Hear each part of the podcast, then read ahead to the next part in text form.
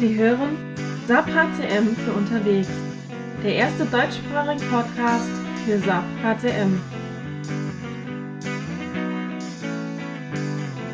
Dieses Mal mit Anja Marxen, Peter Gilberg, Frank Röckener und Sven Ringling.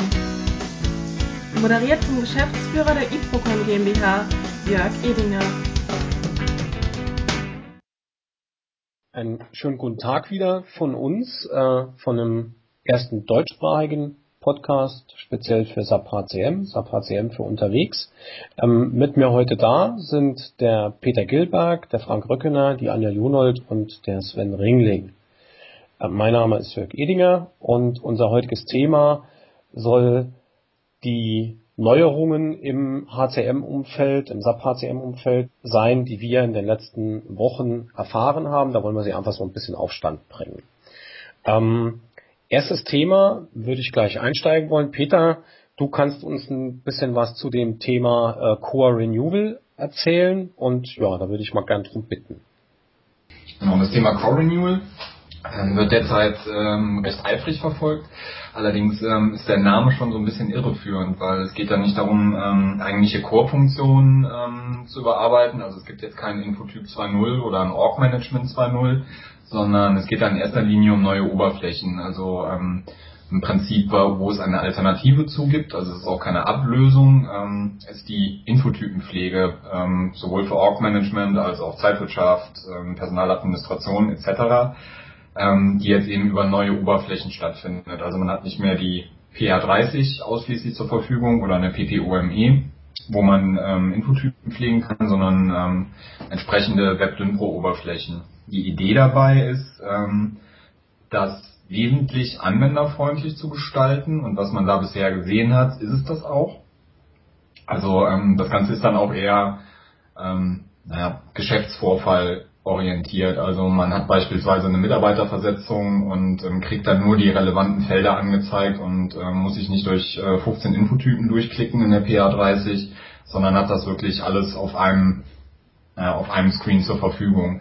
Ähm, wie gesagt, das Ganze halt in entsprechenden Web-Oberflächen, das heißt, das Ganze sieht auch wirklich sehr schön aus und ähm, ich glaube, dass man schon so vom, vom äh, Look and Feel her sagen kann, dass äh, die SAP mit den Oberflächen ja schon mit äh, entsprechenden Cloud-Diensten wie beispielsweise Workday, was halt die Benutzerfreundlichkeit oder auch das ansprechende Design eben ähm, da gleichziehen kann.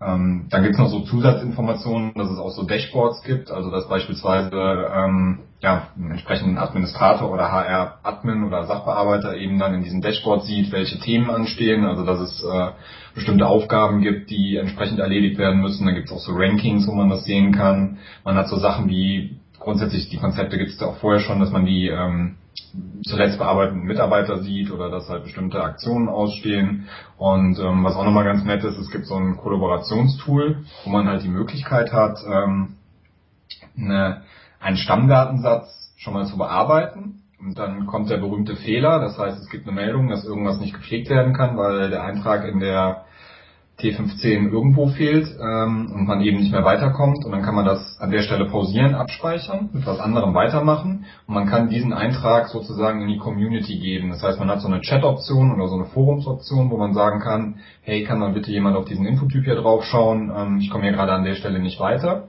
Und dann kann jemand anders, der diese Nachricht liest, diesen Infotyp-Satz nehmen und den entsprechend weiter bearbeiten. Also das ist so ein Kollaborationsfeature, was wirklich sehr schick ist und ähm, ja, das sind so Beispiele für die Neuerungen, die da kommen. Und wie gesagt, es geht halt hauptsächlich darum, Infotypen zu pflegen, also eine andere Oberfläche und ähm, keine neue Datenhaltung oder sowas an der Stelle aufzusetzen. Und der Zugang, Peter, der würde dann trotzdem noch über SAP-GUI, über einen äh, Link aus dem Menü funktionieren, oder wie kommt man dann dahin? Welche klar, die wird man wahrscheinlich auch aus dem, aus dem Backend starten können, also aus dem SAP-GUI starten können, aber das ist dann ein Portal oder ein NetWeaver Business Client, über die die aufgerufen werden kann. Mhm. Also es werden ja aber nur ein Teil der Anwendungen in dem Core Renewal ausgeliefert, oder? Also der ähm, Reports, die irgendwie ausgeführt werden müssen, irgendwie die Abrechnung laufen lassen und sowas, das wird weiterhin im Backend passieren, oder? Nee, das kann da auch integriert werden. Also das wurde auch gezeigt in dem Beispiel, wie entsprechende Backend-Transaktionen da integriert werden, die dann entsprechend gerendert werden in der Web-Oberfläche und dann äh, da dargestellt werden. Also da kommen auch noch so ein paar neue Features hinzu, wie beispielsweise, dass die Org-Struktur mit einer Keyser visualisiert wird, also dass man nicht mehr diese Bäumchen hat, die man da aufklicken kann mit diesen äh, pixeligen Icons, sondern dass das entsprechend auch äh, mit Drag and Drop dann funktioniert, also wirklich so ein State-of-the-Art UI dann mit dem Ganzen bekommt, was aber wie gesagt komplett webbasiert ist, also im Browser ausgeführt wird. Mhm. Ja, man muss vielleicht auch noch so dazu sagen, also ähm, die SAP und, und ich habe da auch so den Eindruck, so viel Bewegung wie da im Moment ist, war selten. Und ähm, dieses Thema äh, HR Renewal ist auch jetzt so weit schon gedient, dass das in China, den USA und Kanada am Ramp-up ist. Und ähm, Ramp-up in dem Fall heißt halt, dass es insbesondere auch darum geht, dass dort bereits die länderspezifischen Infotypen, wie beispielsweise, wenn wir jetzt an Deutschland denken, Steuer, Sozialversicherung und solche Dinge, ähm, die werden dann in diesen Ländern komplett wirklich ähm, mit dieser Web-Oberfläche zur Verfügung gestellt und können dann gepflegt werden. Und Deutschland ist praktisch in der zweiten Schiene da mit drin. Das heißt, wenn die anderen Länder durch sind, dann sind wir mit drin. Und ähm, was vielleicht auch ganz interessant ist für viele Kunden, ist, dass dieses Thema halt wirklich ohne zusätzliche Lizenz genutzt werden kann. Das heißt, sobald das im System da ist, ähm, dann kann man es auch nutzen. Man kann es aktivieren, kann es konfigurieren und kann es nutzen. Für das Konfigurieren gibt es dann aber wieder ähm, zusätzliche Customizing-Schritte oder, oder wo funktioniert das dann? Oder mhm. sind es dann äh, wird es dann in der, in der Web-Oberfläche ausgeblendet und so weiter und so fort, muss er dann aber auch wieder also ähm, vielleicht nochmal einen Schritt zurück. Ähm, ja. Das war auch der Punkt, wo ich gerade nochmal drauf wollte. Weil vielleicht stellt sich die Frage, ähm, wofür braucht man das eigentlich? Warum muss ich Aufwand betreiben, nur damit meine, meine ähm, Stammdatenpflege in einer schickeren Oberfläche stattfindet? Das ist eigentlich nicht die Idee davon, sondern was man damit erreichen will, ist, dass man ähm, auch für User, die nicht täglich mit einer PA30 arbeiten, Stammdatenpflege ermöglichen kann und trotzdem diese volle Funktionalität, also Plausibilitätsprüfungen, äh, Datenbeschaffung, das ganze Sperrkonzept und so weiter und so fort ähm, beibehält, dass man das eben über dieses Framework abbilden kann, also dass man wirklich eher so auf Geschäftsvorfälle geht und jetzt beispielsweise ähm, nur Stammdaten erfasst in bestimmten Szenarien, aber gar keinen Zugriff auf, auf zahlungsrelevante Daten hat ähm, oder auch aus einem ganz anderen Fachbereich Daten erfasst werden sollen. Dafür ist das eher gedacht, wirklich so spezielle Oberflächen maßzuschneidern, die halt für solche Szenarien da sind. Ähm, das Ganze funktioniert technisch. Ähm, das geht dann so ein bisschen auf deine Frage, Anja. Ähm, geht über das Processes and Forms Framework, also das es ja schon gibt. Man kennt das mit diesen Adobe Forms, wo so Antragsverfahren drüber abgebildet werden können. Ähm, und das ist dieselbe Technik, die da drunter liegt. Nur nicht eben mit Adobe Forms, sondern mit WebDynPros für ABAP. Das heißt, man kann die im vollen Umfang, wie man die WebDynPros für ABAP äh, konfigurieren kann. Also Stichwort Floorplan Manager oder diese ganze Komponentenkonfiguration, die damit einhergeht, nutzen und auch eben die ganze Backend-Verbuchung, also die ganze Logik, die dahinter ist, auf einem Customizing-Level abbilden. Also sprich, wie werden meine Infotypen geschrieben, was soll da passieren? Und ähm, was halt eben auch damit einhergeht, ist das ganze Thema Workflow. Das heißt, ähm, man kann diese Oberflächen auch direkt in Workflows integrieren. Also ähm, das Ganze so wesentlich dynamischer gestalten. Das heißt, es ist nicht am Ende des Tages oder am Ende eines Workflows äh, sitzt ein HR-Admin, der Daten im System einklimpert, sondern man kann wirklich diese ganzen Prozesse da komplett durchintegrieren und ähm, auch unterschiedliche ähm, ja, Parteien darüber eigentlich einbinden. Es kann auch eine Führungskraft sein, der mir so eine Oberfläche zur Verfügung stellt. Ähm, löst es denn dann das Processes and Forms irgendwie ab? Ähm, das Processes and Forms, da, das wird nach wie vor bestehen, dazu gibt es aber auch eine Neuerung. Ähm, also dieses Processes and Forms gewinnt relativ viel Gewicht in diesem ganzen Umfeld, auch in dem ESS, MSS Umfeld. Ähm, weil es halt, wie gesagt, als führende Technologie eingesetzt wird, um halt diesen Stammdatenzugriff äh, zu realisieren. Also ähm, wirklich ähm, das Schreiben von Infotypen, das Lesen von Infotypen.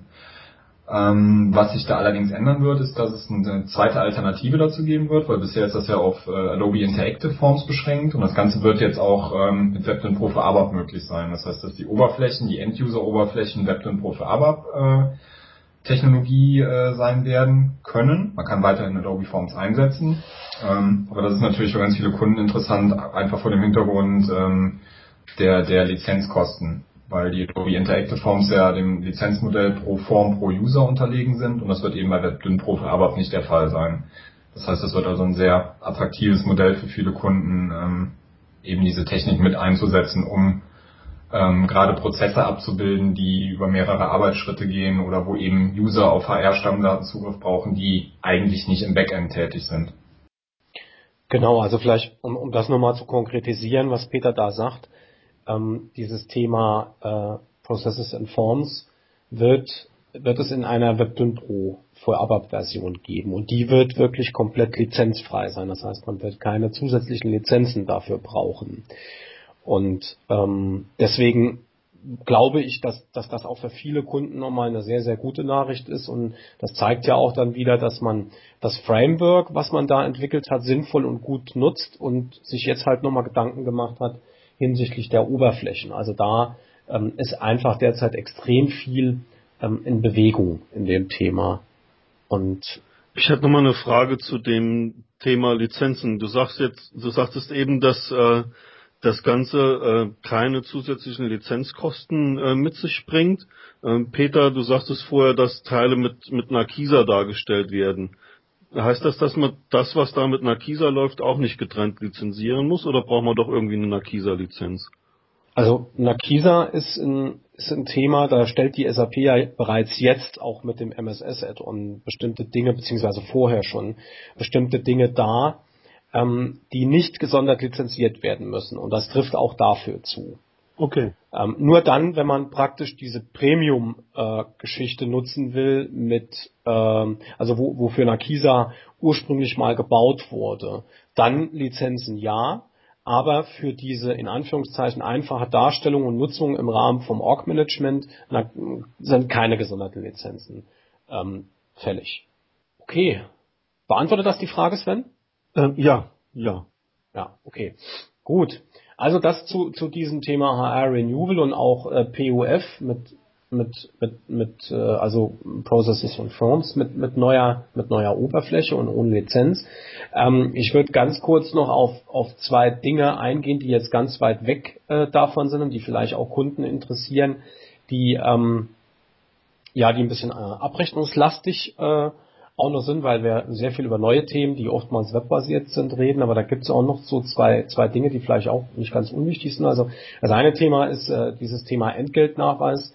Ähm, der Entgeltnachweis, das wissen viele, basiert, äh, beziehungsweise es gibt drei verschiedene Versionen. Es gibt eine, eine ganz alte Version, die mit der Transaktion PE51 gepflegt wird äh, und wo, wo dieser RPCD TD0 für Deutschland äh, genutzt wird, um, um das darzustellen. Es gibt eine Smartforms-Version und es gibt eine Version auf Basis von einem PDF-Formular.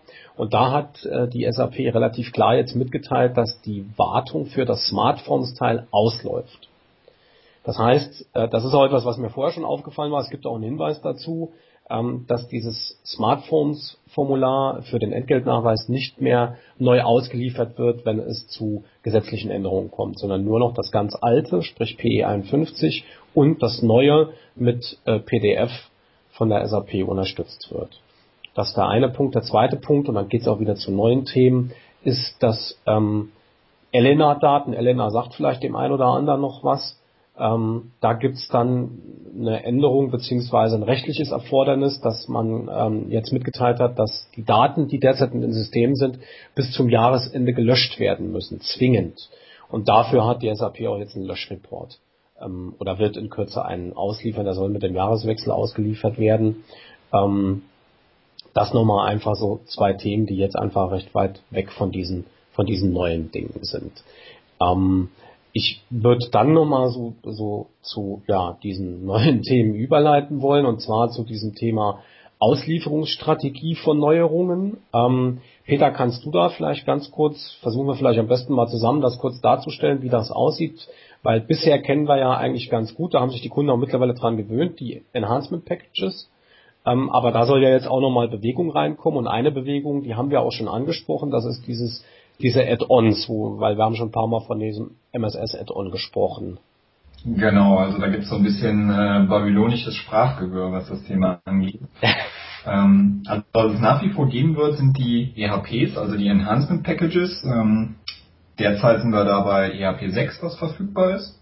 Ähm, was es allerdings nach wie vor dann gibt, oder was es dann geben wird, weil ähm, man sagt, man möchte da einfach schneller Innovationen ausliefern, was auch äh, wie ich finde, ein sehr guter Ansatz ist, dass man da nicht ähm, diese ganzen Zyklen abwarten muss, sind die sogenannten Add-ons. So, neben diesen Add-ons und äh, EHPs, ähm, also grundsätzlich hat, man dann zwischen ERP 5 und ERP 6 dann eine Reihe Add-ons und das ERP 6 enthält dann kumulativ rückwärts ähm, dann diese Add-ons. Ähm, da gibt's noch einen zweiten Strang dazu, das ist ähm, die sogenannten Waves. Diese Waves äh, ist, ähm, kann man verstehen als eine Versionierung von ERPs. Also beispielsweise war das jetzt bei dem ERP 6 so, während es im Ramp-Up war, ähm, gab es dazu immer noch einzelne Waves. Das heißt, es gab sowas wie ein ERP 6.0, ein ERP 6.1 und ein ERP 6.2. Ähm, das ist nicht wie ein Add-on, was halt äh, gezielt eingespielt wird, sondern im Prinzip eine neue Version dieses Enhancement Packages. So, und dann gibt's noch einen äh, vierten im Bunde, das ist das Feature Pack. Ähm, dieses Feature Pack ist im Prinzip sowas wie ein Add-on wieder, allerdings ähm, mit Inhalten noch dazu. Also es ist nicht eine reine Funktionalität, sondern es wird auch noch ähm, äh, Beispiel-Customizing ausgeliefert oder ähm, die SAP nennt das Rapid Deployment Solution, also ähm, im Prinzip auch eine Beratungsleistung, wo man dann wirklich äh, ja, direkt einen, einen, äh, einen Prozess damit umsetzen kann. So, ich hoffe, ich habe die äh, vier Kandidaten, die es da gab, also das Enhancement Package, das Add-on, das äh, Feature Pack und äh, die Wave äh, mal so ein bisschen in den Kontext gebracht. Ich denke, am relevantesten sind nach wie vor die Enhancement Packages und die Add-ons. Ja, das, sehe ich ähnlich, Peter. Also äh, das ist sicher so, wobei es unter Umständen dann halt schon einige Kunden geben wird, die halt diese Waves dann auch nutzen werden. Das heißt, die gegebenenfalls, wenn die wirklich diese Dinger haben wollen, äh, was neue Funktionalität ist, dass die gegebenenfalls die Waves dann auch entsprechend einspielen. Ähm, es gab in, in, dem Thema vielleicht noch dann so eine Aussage, die ist mir mehrfach zu Ohren gekommen, dass äh, die SAP plant, dass es äh, mittelfristig zu dreimonatigen Upgrade-Zyklen kommt. Dem hat man aber widersprochen, obwohl ich das im SCN jetzt mehrfach gelesen habe. Also ich weiß nicht, wie, ob ihr da einen Erfahrungshintergrund habt, aber ähm, von Seiten der SAP, zumindest mal in Waldorf, haben die Kollegen gesagt, nee, dem ist nicht so. Wir planen nicht dreimonatige Upgrades. Ähm, zumal auch die meisten Kunden einfach mit dreimonatigen Upgrades aus meiner Sicht überfordert werden. Also wenn, dann wird ja eher so im Halbjahresrhythmus oder sogar Jahresrhythmus ähm, eingespielt. Gut, ähm, weiterer Punkt, ähm, den, den wir ganz kurz vielleicht noch, noch mal anreisen wollen, ist das Thema Entwicklungsschwerpunkte. Was hat die SAP eigentlich in, in Zukunft vor? Wo wird sie ihr äh, Geld äh, hinsichtlich der Entwicklungsbudgets investieren? Ähm, da gibt es, so wie es derzeit aussieht, die Tendenz, dass man auf der einen Seite ja weiter natürlich in Anwendungen, in Applikationen investiert. Ähm, dann ein ganz großes Thema ist Analytics. Und dann gibt es einen Punkt, wo wir halt recht viel äh, von gehört haben in letzter Zeit. Das ist das Thema Cloud-Lösung. Da gehen wir mit dem Thema SuccessFactors gleich noch ein bisschen intensiver drauf ein. Ähm, das so als, als dritter Punkt. Ähm, dann Mobility, also sprich Apps für iPad, iPad Mini, für iPhone, für Android-Handys etc. Und äh, als letzter Schwerpunkt das Thema Datenbank und, und HANA. Wem, wem HANA nichts sagt, da geht es im Wesentlichen um ähm, ja, die neue äh, Datenbankarchitektur, die ja äh, darauf basiert, dass äh, Dinge in den Hauptspeicher wandern sollen und die Performance damit einfach deutlich ähm, beschleunigt wird. So, ich hatte äh, angedeutet, dass wir zu dem, zu dem Thema Cloud noch ein bisschen mehr ähm, erzählen wollen. Und ähm, das fing damit an, äh, vom Prinzip her, dass die SAP so drei Arten der, der Cloud-Lösungen unterscheidet. Also ähm, man sagt zum einen die typischen Puristen, also die Unternehmen, die halt alles äh, als SaaS konsumieren, was an, an Applikationen da ist. Ähm, dann gibt es so dieser Ansatz Two-Tier, äh, was bedeutet, dass ein Teil on-premise ist, also so herkömmlich, wie wir es jetzt kennen, und ein Teil on-demand, wobei ähm, diese beiden ja, Bereiche nicht miteinander kombiniert sind in irgendeiner Art und Weise, sondern wirklich getrennt nebeneinander stehen. Und es gibt den, den Hybrid-Ansatz, den die SAP jetzt sehr stark favorisiert, wo man versucht, ähm, die ja On-Demand, also die SaaS-Lösungen äh, mit den On-Premise-Lösungen ähm, zu kombinieren. Und in dem Zuge äh, was Hybrid angeht, hat die SAP ja jetzt auch ein, einiges getan. Das heißt, sie hat erstmal im, im Frühjahr dieses Jahres ähm, das Unternehmen SuccessFactors gekauft. Das haben sicherlich viele schon mitbekommen. Und ähm, SuccessFactors hat einfach so ein paar paar andere äh, ja, Merkmale, die, die für ja, On-Premise, also für das, was wir so bisher mit SAP kennen, ähm, einfach vollkommen anders ist, weil es eine echte Cloud-Lösung, eine echte SaaS-Lösung ist. Und vor dem Hintergrund hat die SAP dann auch nochmal ein bisschen erzählt, wie sie sich da die Zukunft ähm, vorstellt in dem, in dem Umfeld. Da würde ich auch nochmal, Peter, willst du da ein bisschen was zu sagen zu dem Thema? Also die Hybridstrategie äh, sieht derzeit so aus, ähm, oder was derzeit ja im Standard bereitgestellt wird, ist im Prinzip, dass man äh, per File die Daten nach SuccessFactors bringen kann. Ähm, die Zukunft soll so aussehen, dass diese beiden Systeme, also das äh, HCM-Core-System, was die Stammdaten angeht, mit dem SuccessFactors-System parallel existiert und dass die beiden Systeme sich über entsprechende Standardfunktionalität äh, mit einer SAP PI, also Process Integration in der Mitte, ähm, dann austauschen. Sprich, in beiden Systemen können die Daten gepflegt werden und ähm, die beiden Systeme halten sich halt über die SAP Process Integration ähm, synchron. Und das ist eben die, ja, oder das soll eben out of the box, also im Standard funktionieren. Und da wird wohl derzeit relativ viel Entwicklungsarbeit reingesteckt, um das ähm, zeitnah zur Verfügung zu stellen. Und ich glaube, es soll sogar noch dieses Jahr, ja, korrigiere mich, wenn ich da den falschen Zeitplan im Kopf habe, auch umgesetzt werden. Ja, die wollen, also was ich im Kopf habe, äh, gibt es da Entwicklung? Also soll jetzt wohl im letzten Quartal dazu kommen, dass man diese ersten Dinge ausliefert. Was mich da so ein bisschen, ja in Anführungszeichen missmutig stimmt, ist einfach die Tatsache, dass man die PI dafür braucht. Ähm, weil das ist einfach ein Hemmschuh für viele Kunden wieder, weil das einfach ein weiteres System ist, was man aufbauen muss, ähm, was viele Kunden nicht auf Anhieb im Einsatz haben und ähm, ja, ich glaube, da, da werden viele Kunden nochmal da sein, die werden dann einfach weiterhin bei den bei den CSV-Files bleiben, wenn es um den Datenaustausch geht. Ne? Also ähm, jetzt habe ich aber mitgekriegt, ähm, dass der Sven, ähm, Sven, du bist noch da, du wolltest irgendwie demnächst noch auf ein auf ein, äh, Meeting mit SuccessFactors, glaube ich, kommen und, und der Peter und ich, wir werden in Kürze auch nochmal in Waldorf sein und uns mit der SAP treffen ähm, da wird es hoffentlich auch nochmal ein bisschen ergänzende Informationen geben. Wann bist du denn unterwegs, Sven?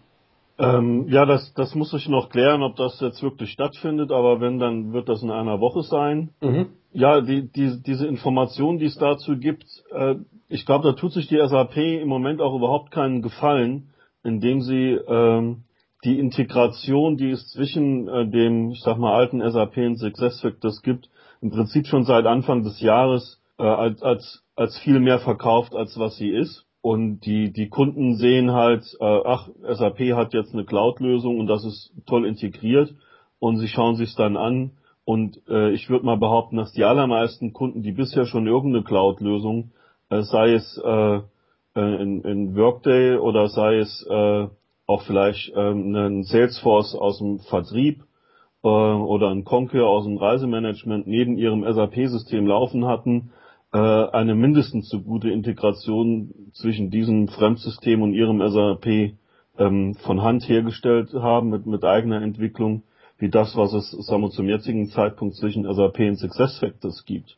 Und die Gefahr, die ich da jetzt sehe, ist, äh, dass äh, die SAP das jetzt als zu, äh, zu schön darstellt, äh, die Kunden sich das anschauen, sehen, dass es eigentlich äh, gar nicht viel dahinter ist und wenn dann die SAP, das, danach sieht es ja wirklich aus, äh, im nächsten Jahr eine wirklich gute Integration hat, äh, da haben sich die Kunden da schon von abgewendet und wollen eigentlich gar nichts mehr von wissen, weil sie den Versprechen nicht mehr glauben.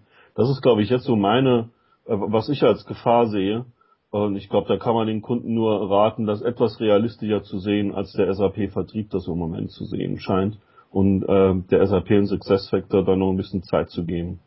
Ja, danke Sven. Ja, siehst du, äh, siehst du dieses Thema, dass die PI dafür notwendig ist, äh, als ein Problem an oder glaubst du, dass es eigentlich vollkommen unproblematisch, wenn es über PI läuft? Das muss ich sagen, sehe ich eigentlich nicht wirklich als Problem. Wenn ein Kunde einen, einen wirklich sehr pragmatischen Ansatz weiterfahren will, dann äh, kann er ja durchaus bei den CSV-Files bleiben. Wenn also so eine zeitversetzte asynchrone, wahrscheinlich äh, ein äh, unidirektionale Integration für den Kunden okay ist.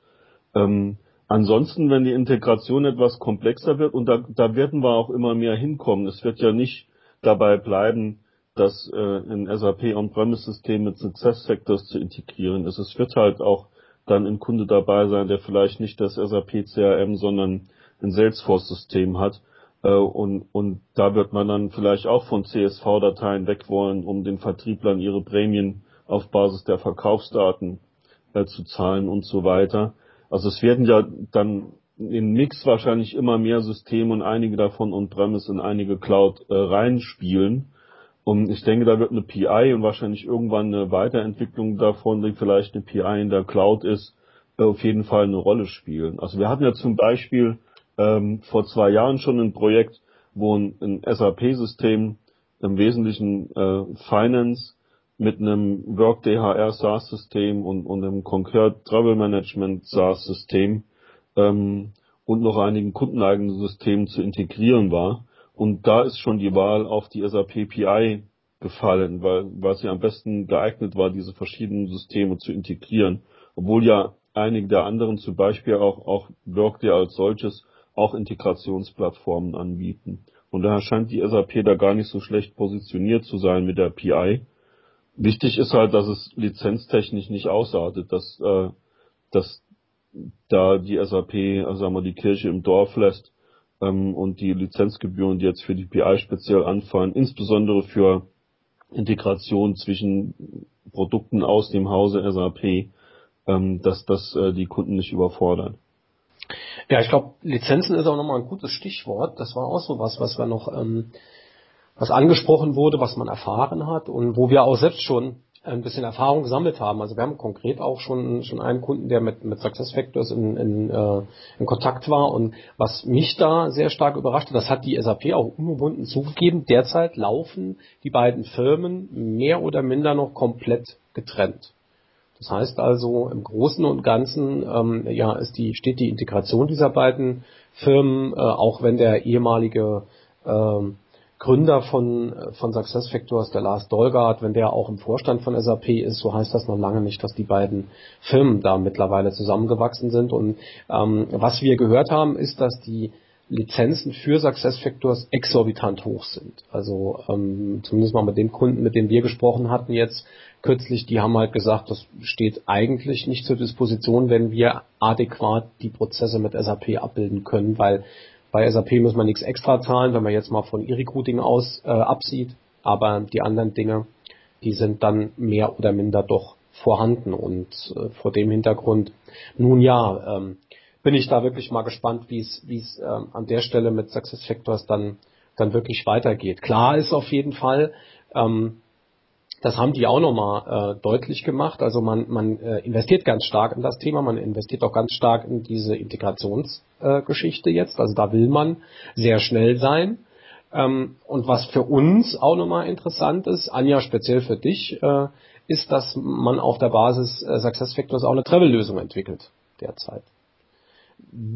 Wie die genau aussieht, okay. wissen wir noch nicht. Ähm, aber äh, klar ist auf jeden Fall, da wird es etwas geben, weil da hat man äh, relativ schnell gemerkt, dass das ein Prozess ist, der ja über SaaS-Software wohl recht gut abgebildet werden kann. Ne? Also ja, da bin ich, da bin ich also auch nochmal sehr, äh, sehr gespannt. Und ansonsten hat man halt dann auch nochmal deutlich gemacht, also ähm, es wird spätestens mittelfristig halt gemeinsame eine gemeinsame Navigation für die verschiedenen User Interfaces geben. Also da will man zusammenwachsen. Das hat man nochmal deutlich gemacht.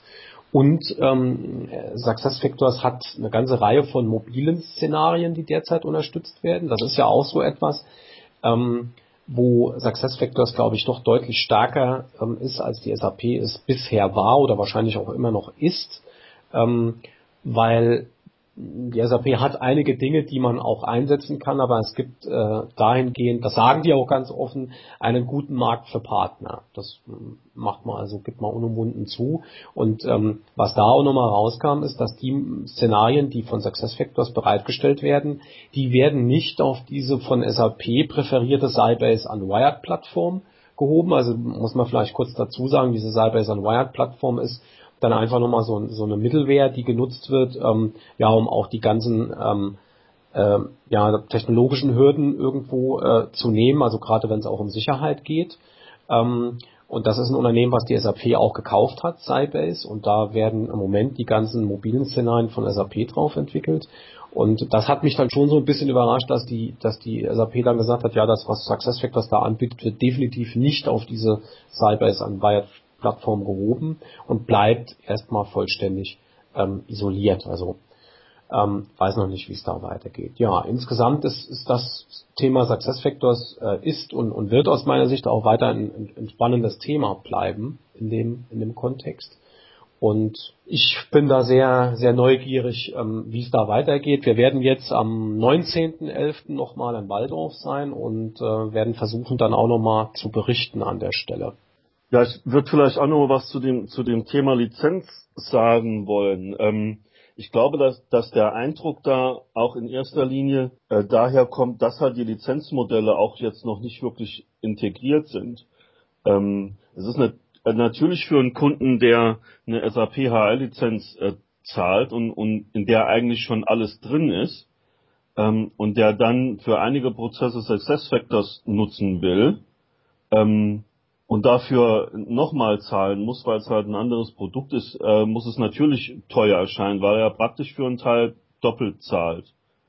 Ähm, wenn, wenn ein Kunde jetzt sagt, äh, okay, ich nutze für, für HR nur Success Factor oder für alles, was nicht Payroll ist, dann sind das ja äh, im Prinzip ganz normal marktgängige Lizenzpreise. Ich denke, wo, wo die SAP und SuccessFactors wahrscheinlich dran arbeiten müssen, ist, dass Kunden, die halt äh, sich dafür entscheiden, bestimmte Teile im On-Premise und andere Teile in, in dem SuccessFactors Modell laufen zu lassen, äh, dass die nicht im Prinzip dafür gestraft werden, dass sie irgendwie doppelt zahlen. Ähm, und weil das ist, glaube ich, das Einzige, was wirklich dazu führt, dass das für den Kunden teuer erscheint. Ja, also gebe ich gerne zu. Das ist, ähm, ich glaube, das ist einfach so ein, so ein, so ein Problem und ich glaube natürlich bei, bei der, bei der Größenordnung, die man an der Stelle hat, ähm, bei so einer Übernahme, man kann natürlich nicht erwarten, dass die innerhalb von drei Wochen zusammenarbeiten, als würden sie seit zehn Jahren zusammenarbeiten. Dass da vieles noch ja getrennte Wege geht, glaube ich, ist vollkommen normal. Ähm, von daher, ja, umso spannender und ich glaube, das ist schon, ist schon richtig, was du sagst, Sven. Man muss einfach den Kontext da so ein Stück weit nochmal sehen. Das mag für den Kunden im Moment ja auch teuer erscheinen. Ähm, die große Frage ist, wie, wie wird die SAP mit dem Thema umgehen? Ich meine, das kennen wir auch von der SAP, bewegen tun die sich, das ist überhaupt kein Thema. Ähm, das haben wir auch erfahren, also gerade als wir über das Thema Lizenzen für, für ESS und MSS gesprochen haben, also da hat man auch, mittlerweile ist man da so weit, dass ich glaube, es absolut konkurrenzfähig ähm, von der SAP angeboten werden kann, wenn Unternehmen da neue Lizenzen kaufen wollen. Also es ist nicht mehr so, dass man horrende Summen zahlen muss. Und da habe ich natürlich auch die Hoffnung, dass das in Zukunft mit SuccessFactors ebenfalls der Fall sein wird. Da, wo man auch drauf aufpassen muss, ist, dass man nicht die ähm, jährliche Wartungsgebühr, die man bei einer SAP-Lizenz hat, äh, mit der jährlichen Gebühr äh, eines SuccessFactors vergleicht, äh, weil man hat ja für die SAP-Lizenz irgendwann auch mal die, die Grundgebühr bezahlt, ähm, die ja im SaaS-Modell so nicht anfällt. Das ist also wie wenn man zwei, zwei Autoleasing-Verträge mit äh, vergleicht und bei dem einen gab es eine 50% Leasing-Sonderzahlung am Anfang und bei dem anderen nicht.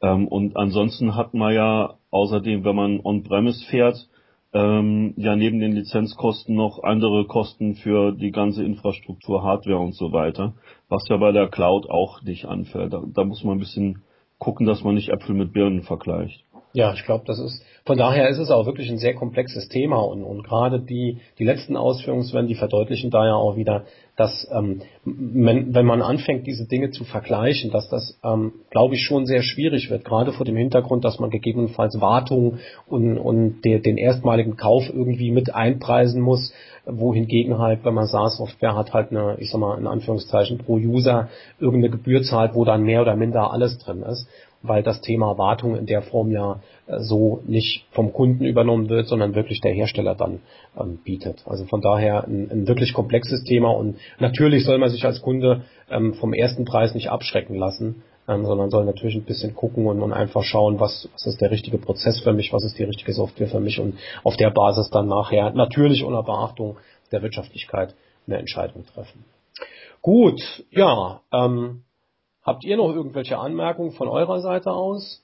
Das scheint nicht der Fall. Dann würde ich auch diese Runde heute wieder beschließen unseren Zuhörern vielen Dank und ja, wir werden dann spätestens, wenn wir mal wieder in Waldorf fahren, äh, erneut berichten und werden uns auch noch ein paar andere Themen raussuchen, die auf die wir schwerpunktmäßig dann eingehen.